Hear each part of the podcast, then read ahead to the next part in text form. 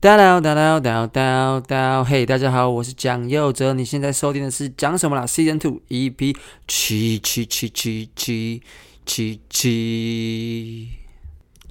大家对自己童年的印象都是什么？我记得我小时候对我爸最大的印象啊，就是他的脚超臭啊！我真的印象中，我爸的脚臭到我以为臭豆腐是豆腐炸完之后拿去沾我爸的袜子，你知道吗？那我现在北漂来了台北生活之后，我每当想起我爸，我就会去点一份臭豆腐来吃啊。好，这就是我们今天的开头笑话了。我最近啊，由衷的发现一件事情啊，因为大家也知道，我平常是瓜吉的个人写手嘛。那因为瓜吉接下来在十月初的时候，会跟其他非常厉害的一群演员共演一档秀，叫做《不羁夜杀猪刀》。那《不羁夜》这个秀，顾名思义呢，其实就是呃，主打着没有尺度、无下限，就是。什么玩笑都能开，色的、地狱的，什么就是它是完全没有尺度限制，大家可以大讲特讲各种超尺度的笑话的一档秀。那他就集结了，当然想当然了，就是目前台湾喜剧圈线上最会讲色梗或者是地狱梗的那些人啊，包括贺龙啊、约炮达人东区德啊，然后还有那个 Jim 啊，然后还有企业讲师欧爷。虽然我不知道欧爷为什么会算在这个分那个分类里，但是 you know 有眼就是有眼的，好不好？好，Anyway，那其中还包括我的老板瓜吉邱威杰本人，那我就跟他一直在讨论他这一次呃不接的本，你知道吗？那渐渐我们就得出一个结论啊。这个结论就是，其实荤梗没有大家想象中那么好写，你知道吗？大家想说，平常那边听到一些开黄腔啊、开荤梗啊、什么色的啊、做爱打炮、肛交下流什么什么的，大家这边听这些笑话的时候，觉得，呃，怎么这么没水准？这是什么三流色情笑话？你们只讲这种黄色笑话，没有一些深度的笑话吗？怎么谐音梗都比较好？什么什么那种感觉？大家以为这种笑话很好写，信手拈来，随处。就可以讲，其实没有诶，你要讲出一个蛮厉害的荤梗，或者是蛮厉害的黄色笑话，诶，那是真的很难诶，你知道吗？这件事情在我呃，在我去年跟瓜吉一起讨论他们去年度的不羁夜演出的时候，其实我就有发现这件事情，我就有发现会写荤梗是一种天分。就是你一定要生命经验使然，你才会真的去很了解那些做爱啊，不同的你知道那种色的想法。你真的就是要平常就是你知道，常常暴露在那种环境之下，你才会对那些事情比较敏感，因而能够有那些灵感去呃触发，想出一些好笑、有别于一般三流黄色笑话的荤梗，你知道吗？真的，所以其实在这点上面，我从这两年在帮瓜吉写不羁夜的时候，其实就真的是一直遇到很大的困难，你知道吗？就是因为我就不是一个呃这样子的人，我觉得这样讲好奇怪，就是诶，我要跟人家说，借此可以证明讲者不是一个色胚，你知道？但 没有，就是。我一直以为我算是一个，你知道，直男就是色嘛，男生就是色，但没有。我发现我的色是很幼稚园的色，因为你真的要把这个色升华到可以拿来写笑话的时候，你会发现，哎呦，你色的不够色，你知道吗？跟大家这边偷偷分享一个小秘密啊，就是我刚刚也说了嘛，就是这个不羁夜的传统其实已经十年了。那这两年我加入呱吉的团队，开始帮他想的时候，讨论他的本的时候，我才发现，哎，我很不会，就像我刚刚说的这样子。那去年是我第一次帮呱吉写不羁夜的本，跟大家说个秘密，去年哦，要不是哦，要不是刚好有龙 K 事件。不然那个本我一定开天窗，你知道吗？开天窗的意思就是我一定交不出什么可以值得拿上台表演的、能够售票等级的段子给呱吉上去表演。这个很大一部分原因就是因为那时候我就发现，哎呀啊，我真的不是很色呢，我想不到什么好好笑的黄色笑话，不像东区德可以讲什么约炮力量，要成立什么约炮力量党，当约炮力量党的党主席，或者是想不到像 Jim 那种很地狱的那种 LOL。就是哎，怎样怎样怎样的那种地狱梗，然后也不像就是呃欧爷可以用即兴的方式讲说他。他跟他女儿在洗澡的时候发生的一些好像有点性教育，但好像有点尴尬的那些生命经验，就我都没有办法，你知道吗？我顶多顶多只能像贺龙那样子，借由一些概念的抽换去讲说，比如说 pan piano 可以露这么多，但不会被黄标，然后流量还这么大，可是为什么男生不能这样子？你懂我意思吗？就是他类似这种。抽换概概念的这种段子，大家有兴趣可以上 YouTube 找一下。对对对，那我就不多不多叙述他们的表演了。那对，所以我觉得我能做到的最接近的方式，可能只能像贺龙那样，就是抽换概念。我没有办法像东区的或者是瓜吉我老板写一整篇跟肛交有关的段子，谐音啊什么什么样样来。我记得我们去年的不羁夜就是。大概分两个部分，上半段跟下半段。上半段就是完全就是龙 K 事件，就全部都我写的。然后这龙 K 事件全部写完，因为那时候的观众刚好时逢龙 K 事件大热，所以其实很多观众进场是为了看血流成河，其实不是为了看就是。不羁夜就到底可以夺色或什么什么的，就是有点失焦了，你知道吗？虽然叫不接业，但大家进来只想要看，哎呦，贺龙这个当事人怎么讨论这次的新闻这样子。所以那时候我记得他们连演四天吧，还五天，总共七场。然后每天都在修本，每天都在把本修得更接近龙 K 事件的新闻，你知道？所以真的那时候有点失焦，但还好，因为这个龙 K 事件，所以我教得出龙 K 事件的新闻的版本的那一部分段子给呱吉说，哎啊，龙 K 事件我发展的这些，它大概有就是。五六分钟，再加上你本来的，其实就有大概十几分钟了。就是他本来自己写的刚交的段子，然后我再帮他补上一些更多的谐音梗，这样子继续铺陈这样子，所以他的段子才可以这样上下两半加起来，大概就是十几分钟这样子。那当然，他后面还有继续的在每一次演出中微调。相信他那时候也在他的直播上，那一阵子的直播上有提过这件事情。对，所以我想要跟大家讲的秘密就是，其实在去年的不接，我已经几乎是零输出了。我不是说完全没有贡献在那个段子，应该说我贡献的跟“不羁”这两个字完全无关。我贡献的纯粹只是新闻事件，还有我对就是这个新闻事件本身的一些想法，给给呱吉上去做表演内容，你知道吗？就是所以其实去年开始我就已经很不会写了，没想到，没想到哦，时隔一年来到了第二次不羁的演出，我依然发现我毫无进步。我完全没有办法写出这一年来我没有做过任何不羁业那一次以外的那种色情的荤梗、黄色笑话的那种段子的训练，就只有去年那一次不羁业啊，我就已经就是就是滑铁卢嘛，就是遇到挫折，觉得我写不出黄色的东西，然后就这样安安静静的过了一年。现在第二年来了，我还是写不出来，真的。那那。我觉得这有很多东西可以去剖析，除了最一开始我们说的生命经验之外，还有我觉得跟我个人的审美有关。对，就是关于不羁夜这种尺度的段子。那我要先澄清，并不是我看不起讲荤梗或者讲黄色段子，比如说我不知道九安、呃 Mayu、呃凯莉，或者是线上任何。是异性恋或双性恋女生，天蚕我不知道龙龙，然后啊，其实龙龙，说实话啦，说实话，龙龙的荤段子成分真的不高，但是只是他很红的段子刚好都是偏荤，所以大家就有这种错误的印象。但以我对龙龙段子的了解跟认知，其实大家如果仔细去分析的话，龙龙的段子真的荤的比例不高，可能三成而已吧，真的只有百分之三十是荤的。可能就是什么闪电刀疤机，或者是喜欢上 gay 就他硬不起来这种，就是你知道，其实他并没有占他整个专场或者是整个表演内容的超过百分之五十，其实大概只有百分之三十而已。说真的，我是这样认为。所以不管了，反正就是，其实你会发现，现在就是在台湾的喜剧圈啊，很多女生要走上台，其实讲的都是荤梗。我几乎哦，我几乎想不到一个就是。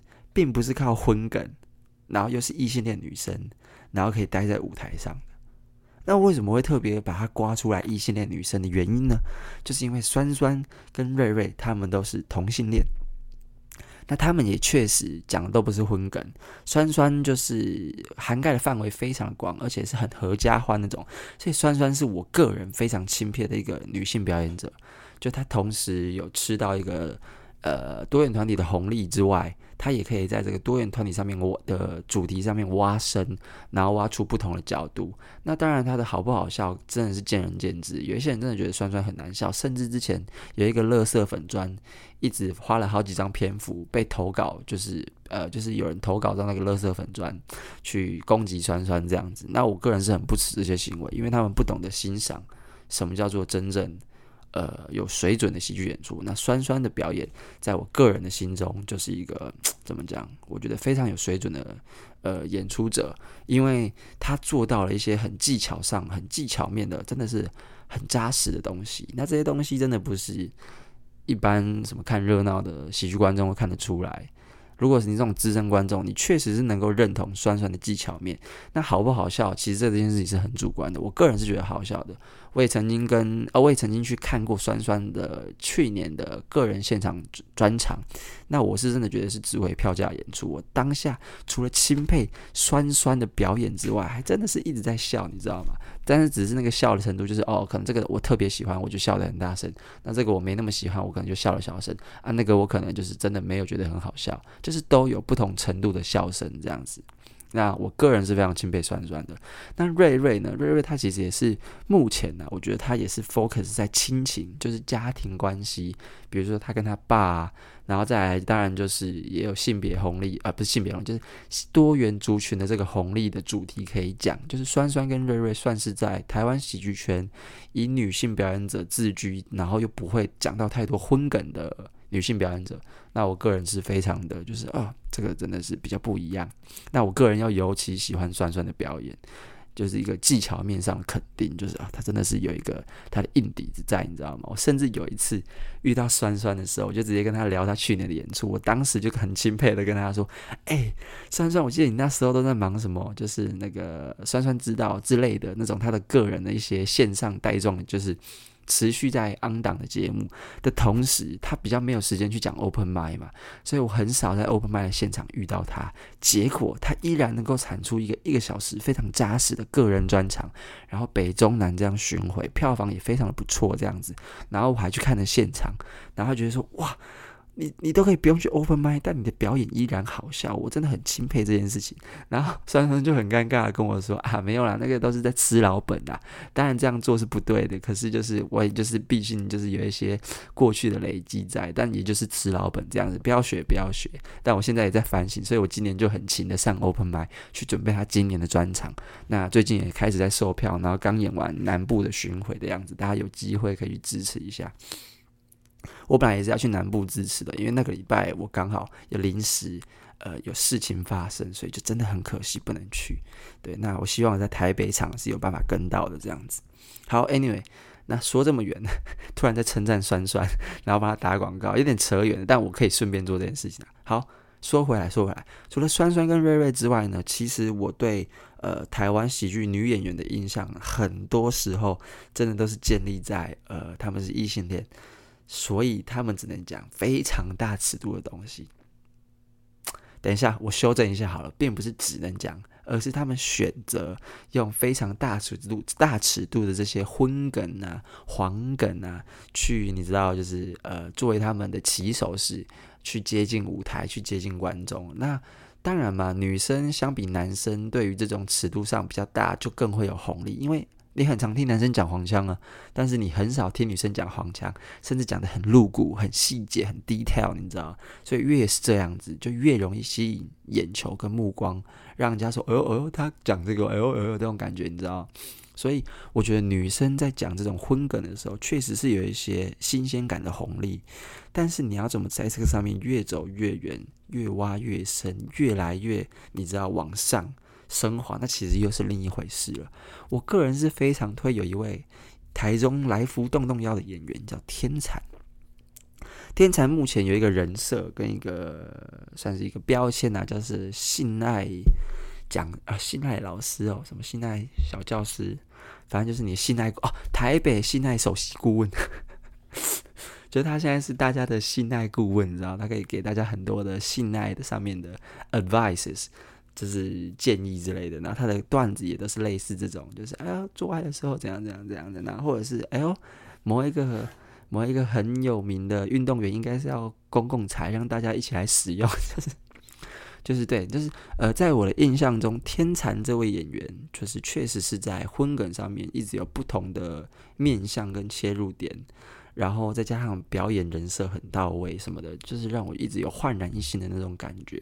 所以以荤梗上面发挥得很好，而且我又非常喜欢的呃女演员，在台湾其实我就是非常首推天蚕这位女演员啊，真的是非常喜欢她的表演。她的表演可以征服男生跟女生，恰到好处，又有一点过分，但是那个过分就是刚好，你可以啊，我还蛮喜欢这个过分，你知道这种过头的这种呃用词。然后你就会觉得说，哎呀，真的是哎，蛮厉害的。你会很享受天蚕的现场演出这样子。只是他因为还有其他的政治，所以他出现在呃舞台上的机会比较少，然后也比较没那么多。对，所以大家真的是有机会挖到天蚕这块现场演出的彩那个惊喜包，就一定要去去看这样子。好，那说回来，呃。刚刚说了，呃，酸酸瑞瑞是比较少提到荤梗的喜剧女喜剧演员。那如果再提到呃荤梗的女喜剧演员里面，我又尤尤为喜欢天蚕的演出。那再来就是呃，我个人对荤梗这件事情的喜好，我其实啊，个人是非常不喜欢荤梗。那我这个不喜欢不是因为否定这件事情，而是因为我本身对荤梗没有。觉得他好笑的地方，因为呃，我自己非常喜欢的幽默是，你知道，就是呃，可以把议题带入的。当然，如果荤梗可以带入议题的话，那我就会喜欢这种表演方式。只是说，目前我在呃台湾大部分大家讲荤梗讲得很厉害的演员之中，并没有看到太多包装议题进去他的荤梗里面的表演。但当然有啦，比如说像贺龙，贺龙我就蛮喜欢他之前把 Pan Piano 这个例子拿出来举，其实就是带入一些男女差别、性别议题上的一些呃差别，进入一个荤梗里面。那我觉得这个手法就是我非常喜欢，而且非常聪明的一个手法，也推荐大家去看一下他那支影片，他那支不羁夜的片段，在讲 Pan Piano 为什么可以露，而男生的演员不能露这样子。像是类似这种的话，我觉得很喜欢。但是除了这种比较。直接暴力的黄色笑话，嗯，说实话，我就个人呐、啊，我个人就不会那么主动的去听或者去 follow，你知道吗？就是会觉得说，哦，这个这个很暴力，很好笑，但我不会主动去听，就就真的是这样而已。我我没有偏颇，只是你要我写，我写不出来，因为我本身不觉得那好笑，我本身。并没有发现这些东西幽默的地方在哪里。我可能国中、高中的时候会觉得，诶，蛮好笑。但是我现在就是，我觉得幽默可以拿来做很多事情。我觉得幽默是一个媒介，它应该借由这个媒介可以达到其他更，呃，我想达到的事情。所以，荤梗或黄色幽默对于我的。我认为我能做到的事情的帮助比较小，我个人就会比较没那么喜欢，就真的只是这样而已，并没有否定黄色笑话或者是昏梗的意思。然后再加上我刚刚最一开始也说了，我觉得你必须要有相关的生命经验，或者是长期铺露在那样子的氛围里面，你才有办法很灵活、很就是敏锐的使用你这些生命经验，把它变成一个。很好笑的一个黄色笑话，或者是荤段子，而我不是这样子的人。跟大家分享一下，我的信爱经验是很传统的，我又是基督教的，你知道吗？我信耶稣的，所以我传教士之后接背后是就要射精的，肛交什么的那些都是亵渎神明。讲这什么鬼东西？扯太远。但是 anyway，我想表达的是。我虽然有过这些经验，但是我并不觉得这些经验它多变到呃，应该说多样化到我可以拿出来讲出一些跟别人完全不同、独特的一个荤段子。那我自己本身也不喜欢，所以这件事情对我来说就是难上加难加难，你知道吗？三重难度啊，三重难度。对，所以其实我在钦佩。能写得出荤梗，比如说东区德，你知道吗？或者是天蚕他们的这些演员的同时，我也就是哦，我仅止于钦佩，我并不会去挖掘，因为我知道 that is not my thing，that is not what I'm good at，我并不擅长这些事情，所以我就会维持一个嗯远观，但我不会亵玩，你知道，大概是这样。所以这一次在写这个瓜吉的不羁夜的段子的时候，我就着实遇到很大的困难。你知道，我在这一年来啊，写段子只有两次遇到过真心遇到过困难。第一个就是不羁夜嘛，去年跟今年都是。那第二个就是之前瓜吉有去参加女人迷的专场，那一整个专场的氛围都是建立给女人迷的 TA，你知道？但是第二次我觉得写段子有够难，因为我就是一个直男嘛，我实在没有办法客观的站在女人迷的角度去讲一些他们可能会觉得好笑的事情。为什么呢？因为我觉得他们会觉得好笑的事情，我并不觉得好笑。就是这种冲突啦，所以你知道你在做喜剧的同时，会不断的发现你的立场跟别人不一样，你会不断的发现自己擅长跟不擅长的事情，然后因而去发现说，哦，对于我没有兴趣的事情，我是真的发现不出它一点点好笑的地方，从而没有办法去发展成一个值得售票或者是有品质的段子。但同时，我也想再度证明，再度啊不证明，再度澄清，我并没有。呃，看不起荤段子这件事情，我非常的钦佩能够写出荤段子的人，只是我写不来，所以我也本身也没那么会主动去挖掘这个部分。哎、其实讲那么多，我自己都觉得讲的有点偏了。我一开始确实是要走这个方向的讨论嘛。回想一下，回想一下，嗯，我讲了台，哦，对对对。我其实还想要讲一下哦，我觉得我这次录音录得很乱，但是大家就是尽量跟上我凌乱的思绪啦。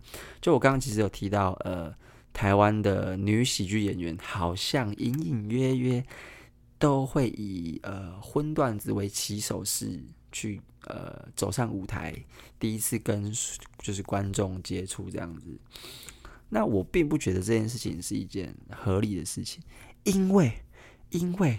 我觉得女生肯定也有，就是自己有想要讲的一些很深刻，他们认为很重要的议题。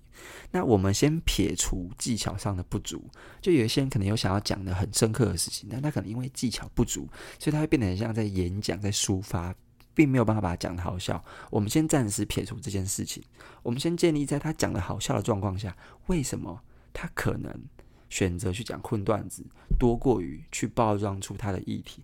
我其实好像曾经跟酸酸还是谁某个演员，喜剧演员，我也忘了是男的还是女，但是我记得我曾经跟一个喜剧演员讨论过这件事情，就是为什么比起来女生更多的是在讲荤梗，你反而哦，你会回想一下，你反而发现，其实，在台湾喜剧圈讲荤梗的男生反而很少，你知道吗？反而是女生居多。你能提到的可能就是。呃，我我不知道，六块，然后呃，东区的还有谁？不知道。说真的，男生我只想得到这两个，就是能够好笑，但是又跟荤梗有关。对，但是女生你可能随便举什么凯莉、天蚕、马友，然后我不知道龙龙。如果你们硬要算的话，龙龙，然后九安，这随便举就五个了，你知道就是。